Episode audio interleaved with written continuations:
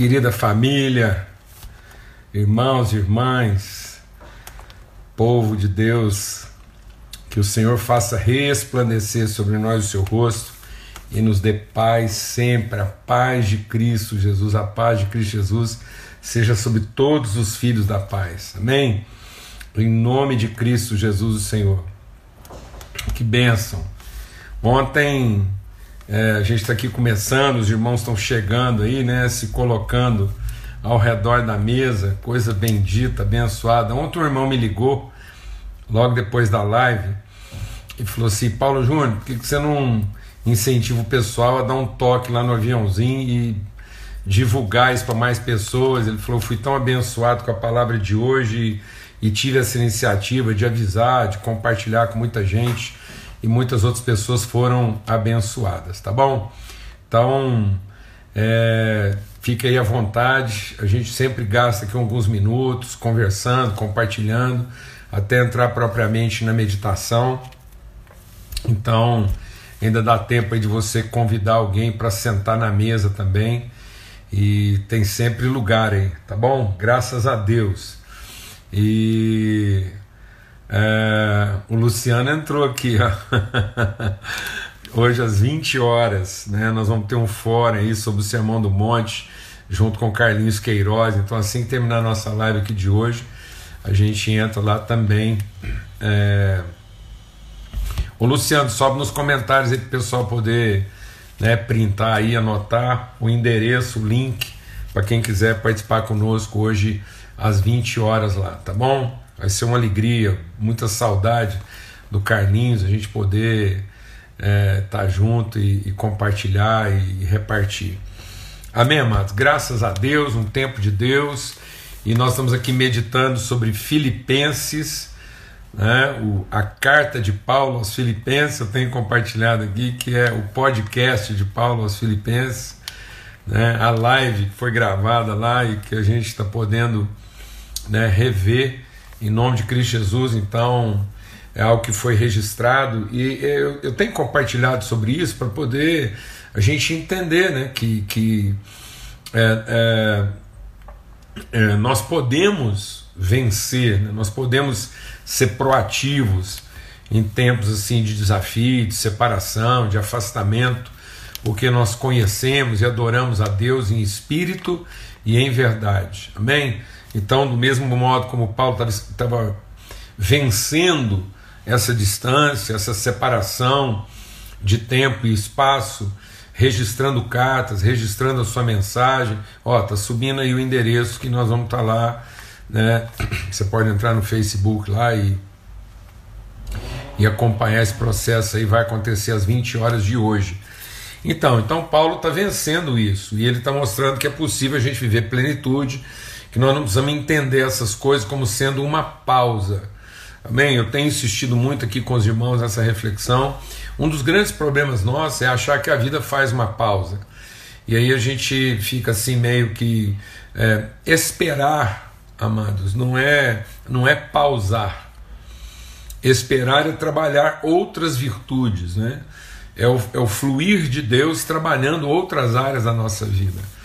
Então esperei com paciência no Senhor, e ele me ouviu quando clamei. Então, é, essa espera é uma espera de esperança e não uma espera de expectativa. Muitas pessoas estão pausadas na expectativa do que será e não trabalhando a esperança do que já é. Então a esperança ela é, ela trabalha o que nós já somos é a transformação, é o desenvolvimento do que nós já somos. Quando um agricultor planta uma semente, ele espera o processo da semente, que vai soltar o primeiro ramo, depois o caule, depois os galhos, depois o fruto. Então a semente nunca pausou. A semente só está pausada aonde? No celeiro, mas na sementeira, onde ela é viva, onde ela é pulsante, ela é latente, os elementos vitais estão sendo trabalhados. Então, quando você semeia semente e, e o agricultor espera pelas primeiras chuvas, espera pelo sol, espera que a natureza trabalhe ali a semente, aquilo não é uma pausa, né? A esperança de quem crê no processo. e não a expectativa de quem está é, em busca do resultado. Eu vou falar devagar. A esperança é para quem crê no processo. A expectativa é para quem deseja apenas o resultado. Então, para muitas pessoas que têm a expectativa do resultado, momentos como esse são de pausa.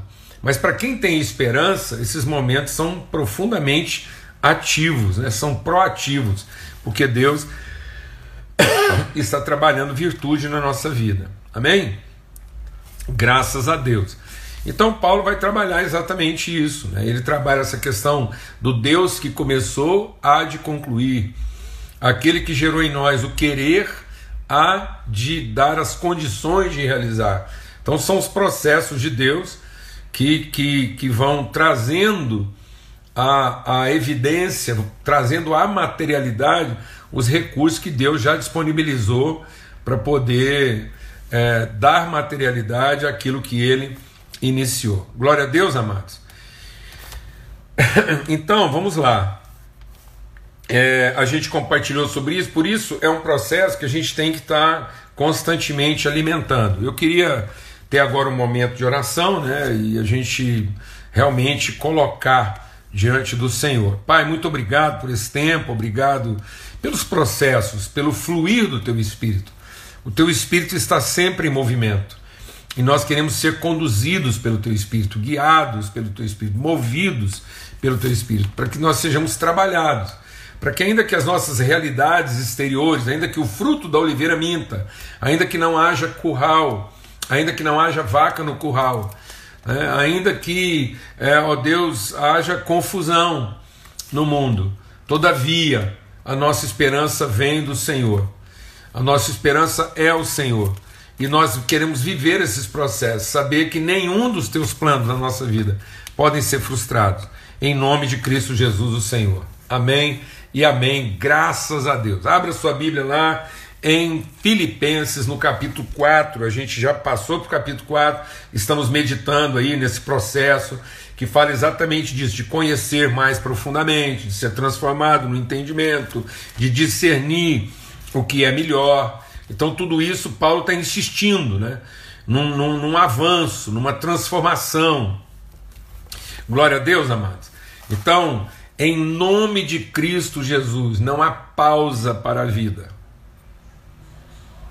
Né? Eu posso viver momentos distintos, realidades distintas, uma hora mais pressão, outra hora menos pressão. Né? Uma hora mais tranquilo, outra hora menos tranquilo, mas a vida está fluindo, ela está ela está cumprindo o seu propósito. E aí a gente compartilhou lá ontem exatamente isso, né?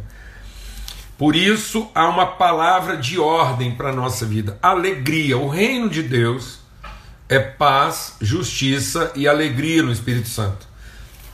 Então Paulo está dizendo que é possível a gente viver uma condição alegre sempre. Só que isso vai exigir de nós o que? Meditação, reflexão. Então ele diz: outra vez digo, alegrai-vos. E aí ele diz assim: seja a vossa amabilidade, seja a vossa gentileza, seja o vosso trato conhecido de todo tipo de gente. Meu Deus, irmãos, eu quero voltar nesse ponto aqui, insistir um pouquinho nesse ponto. Nós cristãos, filhos e filhas de Deus, somos preparados, pessoas preparadas, bem resolvidas para lidar com qualquer tipo de pessoa. Não quer dizer que a gente concorda com tudo que todo mundo faz. Amém? Ser amável, ser gentil, não quer dizer que você é complacente. Gentileza não é complacência. Gentileza não é omissão, é trato. É você saber tratar cada um na sua condição, na sua realidade, ter a sensibilidade de perceber como é que aquela pessoa chegou naquele lugar. Que tipo de pensamentos mantém ela naquela posição? Será ajuda mesmo para o irmão? A palavra de Deus, Paulo vai falar sobre isso de novo lá aos Coríntios. Ele diz assim: gente, a ninguém mais conhecemos segundo a carne. Somos ministros da reconciliação, não atribuímos às pessoas seus próprios pecados. O escritor da carta aos Hebreus, que a gente desconfia que pode ter sido Paulo ou alguma das pessoas bem próximas dele, talvez até o próprio Lucas, que escreveu tantas coisas, foi o, o, o quase que o escriba né, das coisas de Paulo, o registro disso. Então, a carta aos Hebreus, ele disse: No que depender de vós, tenham paz com todas as pessoas, todo tipo de gente. Então, nada justifica a nossa agressividade, nada justifica a violência, nada justifica eh, ser rude, agressivo. Amém, amados? Em nome de Cristo Jesus, nada, nada justifica na nossa vida fazer juízo preceptado. A palavra de Deus diz: a ninguém julgueis, nem pelo comer, nem pelo vestir, nem por qualquer outra coisa. Nós não fomos chamados para fazer juízo, nós fomos chamados para expressar justiça, misericórdia, ajuda. Isso com alegria, para que não seja uma coisa assim pesada, não seja uma coisa assim de quem está se vitimizando, sofrendo. Amado, a gente não sofre ninguém, não. Sofra pelas pessoas, mas não sofra por causa delas. Sofra em favor delas, mas não sofra por conta delas.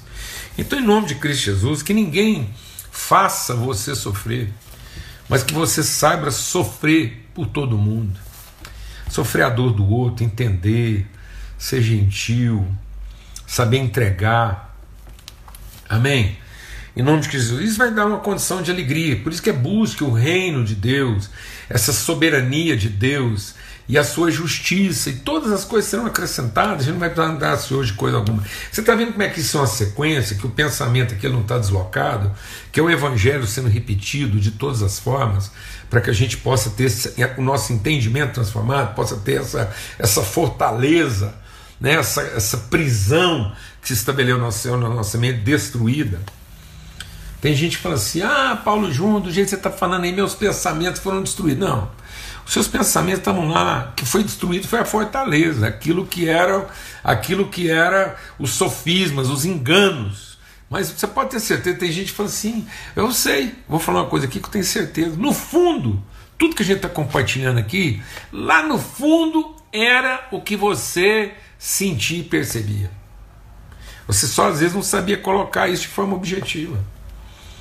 Porque estava meio misturado com um punhado de outros pensamentos. A gente está aqui nesse trabalho todo, nessa insistência, só liberando o que estava lá, sufocado de entulho, de lixo, de engano, de religiosidade, de medo, de muitas outras coisas. Tá bom? E aí por isso que Paulo diz então o quê? Não andeis ansiosos de coisa alguma. Mas hoje nós vamos tratar aqui, nessa reflexão, eu vou falar uma coisa para vocês. Se a gente perceber que isso aqui não ficou assim, né, não deu tempo, eu também não vou ter pressa não. Se a gente perceber que não deu tempo, nós vamos voltar aqui. Porque isso aqui tem que ficar claro no nosso coração, isso aqui tem que ser nossa meditação constante. Então eu vou devagar aqui hoje. Ele está falando assim: ó, não andeis ansiosos de coisa alguma. Deixa Deus ministrar o nosso coração aqui. Coisa alguma é coisa alguma, inclui todas as coisas, não exclui coisa alguma. Isso quer dizer o seguinte: nem uma ansiedade se justifica.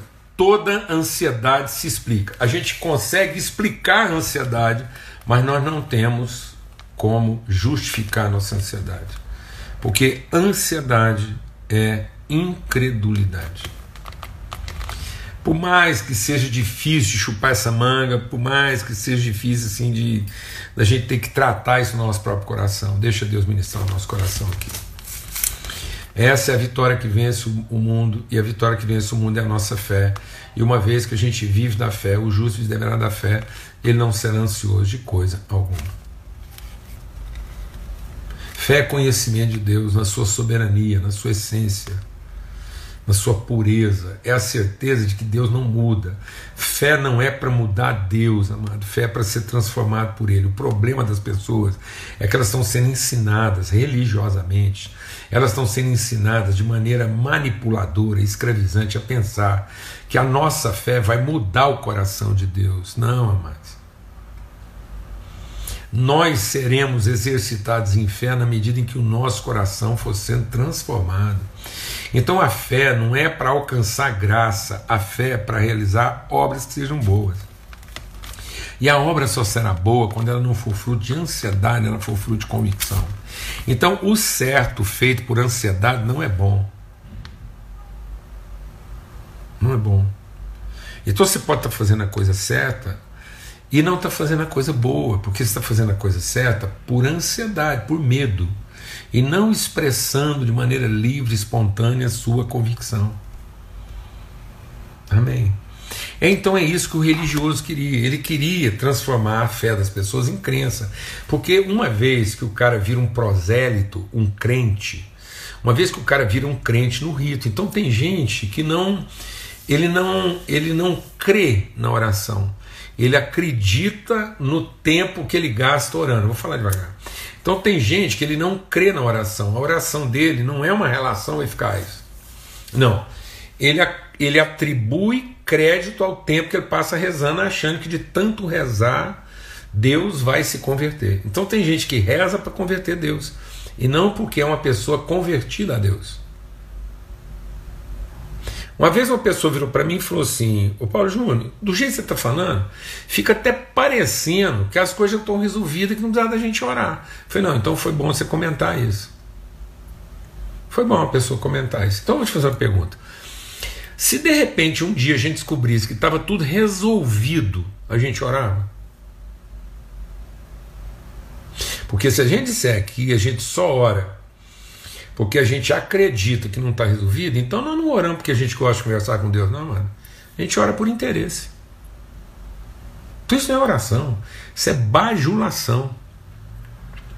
Isso é assédio. Então tem gente que não está louvando, está assediando Deus moralmente, assédio moral, propina, entendeu? É, é, corrupção. Então tem gente que ele não, ele, não, ele não crê numa vida de oração. Ele acredita na propina da reza, no assédio moral. Então tem gente que está assediando Deus moralmente. Existe assédio de louvor, existe assédio de reza, assim como existe assédio de dinheiro. Então tem gente que não, ele não oferta, ele paga tarifa. Ele acha que Deus estabeleceu um pedágio e aí ele tem que pagar o pedágio, senão Deus não deixa ele tocar, não deixa ele ir para frente. Então é uma relação esquisita, promíscua. Por que, que o religioso quer fazer a gente acreditar nisso? Por quê? Porque você vai depender da estrutura. Você vai depender do rito. Aí vai ter um lugar mais santo que o outro, vai ter um lugar mais sagrado que o outro, vai ter um lugar mais abençoado que o outro, vai ter um rito mais abençoado que o outro. Aí, lógico, você vai pagar o pedágio. Você vai, uma vez que você se convencer de que é o rito que atrai Deus, então você não vai querer ajudar um lugar onde as coisas são difíceis. Você já vai gastar seu dinheiro, sua reza, seu louvor, suas orações, seu dízimo, numa coisa que está pagando melhor. Então tem gente que não quer fazer um investimento de transformação. Tem gente que quer fazer uma aplicação com a rentabilidade maior. Fé, amados, é para a gente fazer um investimento na transformação dos processos e não uma aplicação com rentabilidade garantida.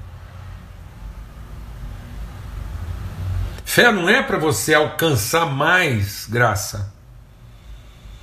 Fé é para garantir a qualidade das nossas obras. Glória a Deus. Amém, irmãos? Então, por isso que Paulo está dizendo aqui: não andeis ansiosos de coisa alguma, mas em tudo, agora presta atenção, em tudo. Então, oração, vida de oração, então ele fala aqui, ó, em tudo, pela oração e pela súplica, com ações de graça, sejam as vossas petições conhecidas diante de Deus. Então, Paulo está falando de três coisas aqui na verdade quatro. Ele fala assim que a minha petição ela tem que estar tá apresentada diante de Deus através de três elementos essenciais: oração, súplica e ação de graça. A, a oração, deixa Deus me saber, pensa um, um, pensa um, um, vamos imaginar um sanduíche, né? Um, um veículo, uma, uma coisa que vai transportar outra. Então a minha súplica, para que ela seja uma petição justa, para que eu tenha certeza de que a minha petição é justa, ela não é de interesse próprio, então ela tem que estar no duto, né, no veículo que é estabelecido pela oração e pela ação de graça. Então, para que eu garanta que a minha súplica é uma petição gerada em fé, a minha súplica ela tem que ser introduzida de oração e acompanhada de ação de graça. O que, que é oração? A oração é a forma como a gente dialoga com Deus, trazendo à memória aquilo que fortalece a nossa fé. Então muitas pessoas já pensam que oração é só petição. Não. Oração é o modo como eu, eu desenvolvo, é o modo como eu trabalho a minha fé antes da súplica. Por isso que a palavra de Deus diz o quê? Pela oração e pela palavra todas as coisas são santificadas. Vou desativar o comentário aqui. Pela palavra e pela oração todas as coisas são santificadas. Porque a oração é a forma como a gente conversa com Deus a respeito daquilo que ele falou. Então é um diálogo, é uma conversa. Por isso que eu falei, e se já tivesse tudo resolvido, a gente não orava? Não, aí que a gente tinha que orar mesmo. Então por que a gente ora? Para saber como é que ficou resolvido.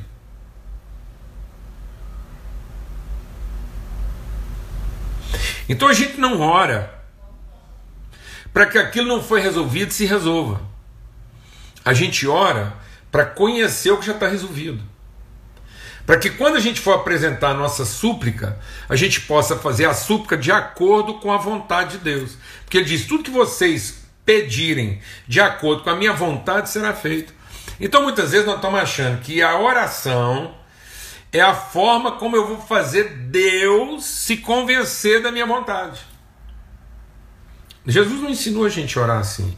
Está vendo como é que Jesus apresenta uma, uma, uma súplica em oração? Então, como é que Jesus falou? Quando vocês forem orar, façam assim: entra lá no seu lugar mais profundo, entra no seu lugar mais secreto, entra lá na sua interioridade, lá onde habitam seus pensamentos e seus motivos e suas razões mais profundas. Então, lá no profundo do seu entendimento, você vai orar assim: Pai nosso que está nos céus. Então, primeiro, ele é Pai. Segundo, ele é nosso. Não é meu pai. Não é meu Deus. Não, é nosso pai. É o pai de uma família. Há outras realidades implicadas. Eu estou ali no meu momento de oração, não estou representando a mim mesmo. Não estou representando meus interesses, não estou representando minhas necessidades, não estou representando minhas cobiças. Não. Eu estou ali como sacerdote de um povo, como representante de uma terra é Pai Nosso. Pai Nosso. Está vendo que é oração? Que estás nos céus.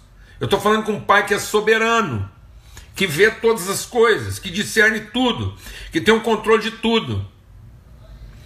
Santificado seja o teu nome. Ou seja, o Senhor não se corrompe. Eu posso ficar aqui rezando, falando o tempo todo, que a tua vontade é soberana, é pura, é imutável. Então, quem está aqui na posição de ser transformado, iluminado, sou eu. Eu não vim aqui te esclarecer. Eu não vim aqui te chamar a atenção para uma coisa que o senhor ainda não tinha percebido. Está vendo como é que isso é oração? E que a oração não é para mudar Deus, é para transformar o nosso coração. Então, em tudo, em tudo, tem muita gente perguntando o que, que isso tem a ver com intercessão. Tem a ver com o fato de que eu sou o intercessor, eu sou aquele que intervenho. Então, diante de uma realidade Eu sou aquele que estou me apresentando diante de Deus para, em oração, conhecer a vontade dele, para que a vontade dele seja materializada através da minha vida.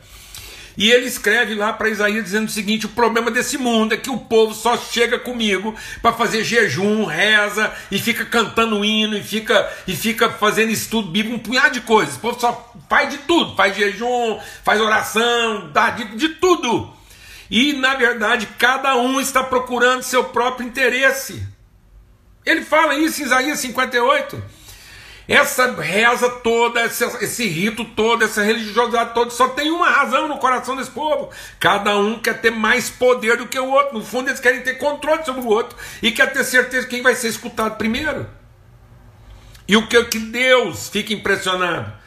No, no capítulo 59 ele diz assim: e o que, o, que me, o que me angustia, Deus falando, é que não há quem se apresente diante de mim para conversar comigo, para ser aquele que intervém.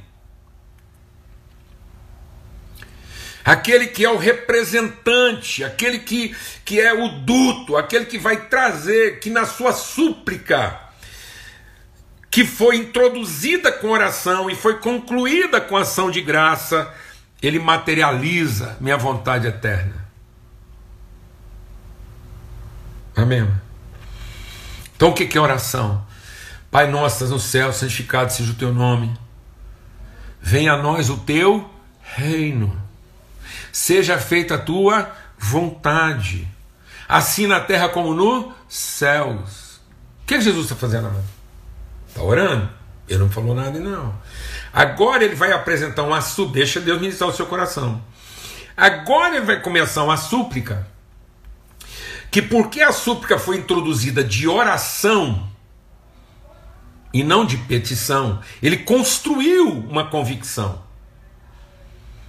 Ele construiu um entendimento.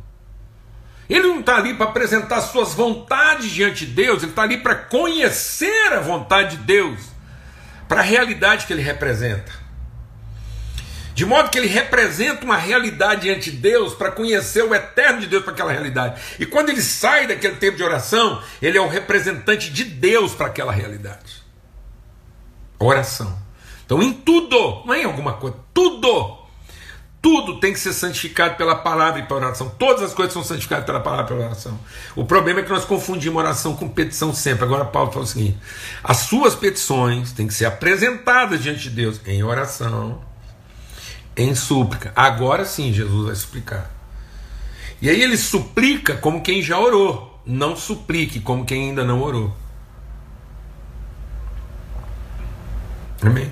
Porque ele vai suplicar numa inflexão afirmativa e não rogativa. Por isso agora ele está pedindo como quem tem certeza e não pedindo como quem tem expectativa. Sabe por que, que a gente pede como tem, quem tem expectativa? Porque a gente não ora em tudo. A gente pede de tudo, mas não ora em tudo para pedir. Então aprenda a orar para pedir. Mas não ore pedindo tudo. Porque pedir tudo não é oração. Mas a oração vai garantir que você vai saber pedir. Então, em tudo que você pedir, ore mas não ore pedindo tudo. Então ele introduz a oração, por isso que ele não está ansioso. A oração vai garantir você não viver uma vida ansiosa. Nada. Porque em tudo você ora. Você conversa com Deus, você aprende, você ouve Deus, você medita, você assentou. Aí agora você vai apresentar o que? Sua súplica. E a sua súplica vai ter tom o quê? afirmativo. O nosso de cada dia nos dá hoje. Então ele não está pedindo uma coisa que ele não sabe. Ele está pedindo como quem tem certeza. É igual um filho numa mesa conversando com o pai. Pai, por favor, passa o pão. Ora, pai, por favor, passa o pão. Não sei se vai passar ou não. Não, que conversa é essa? Ele é o pai, eu sou o filho, a gente se conhece, eu conheço ele, ele me conhece, a gente já orou, a gente já conversou, nós sabemos o que é o propósito dessa mesa.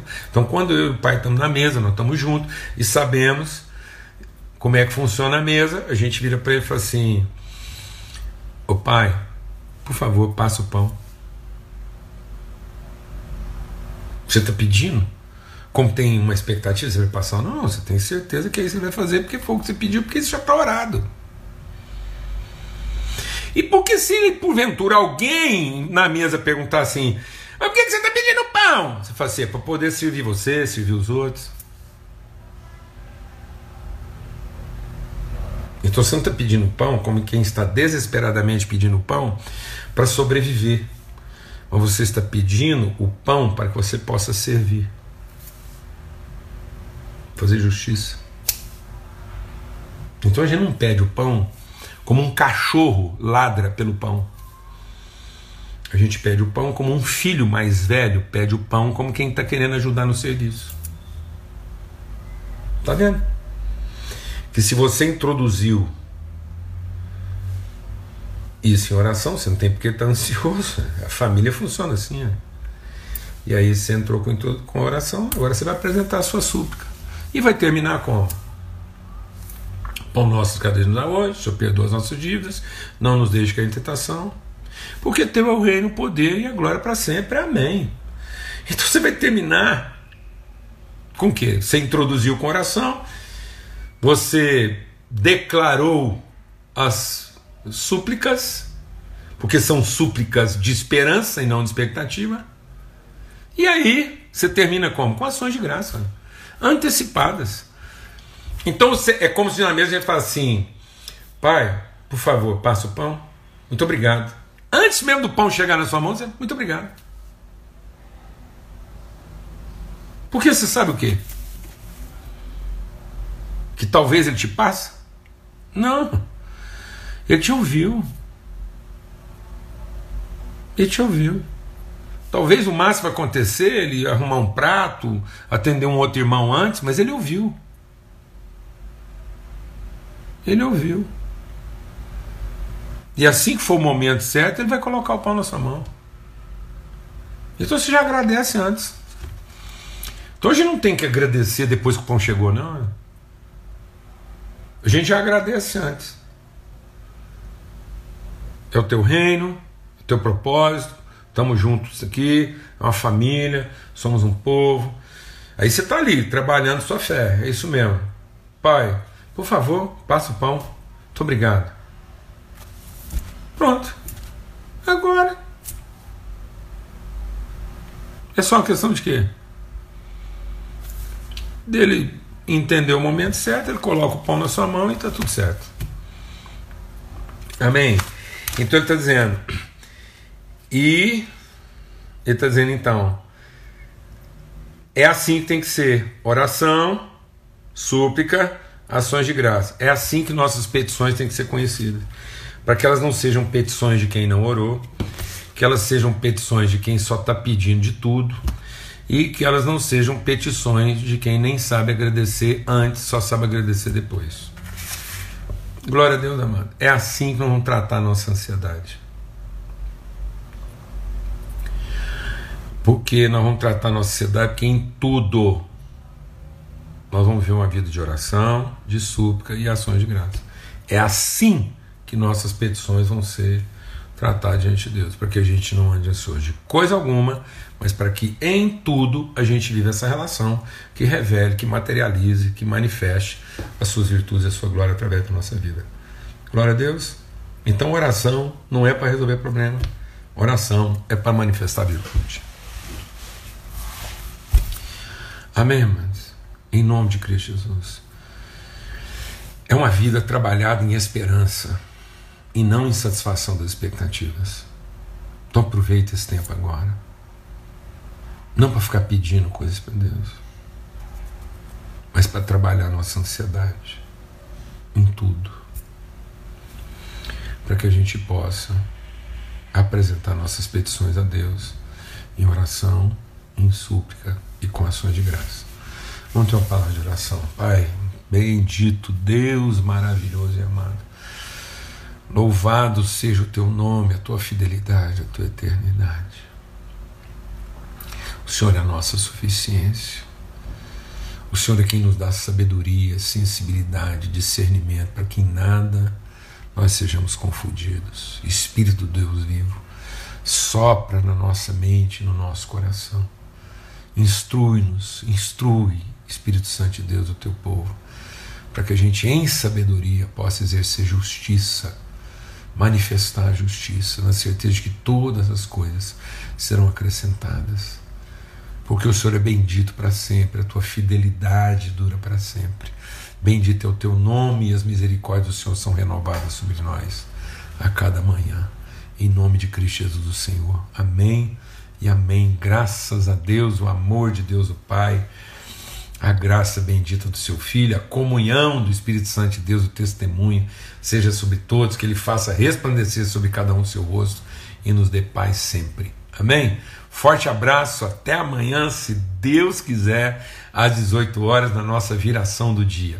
Glória a Deus. Fica na paz.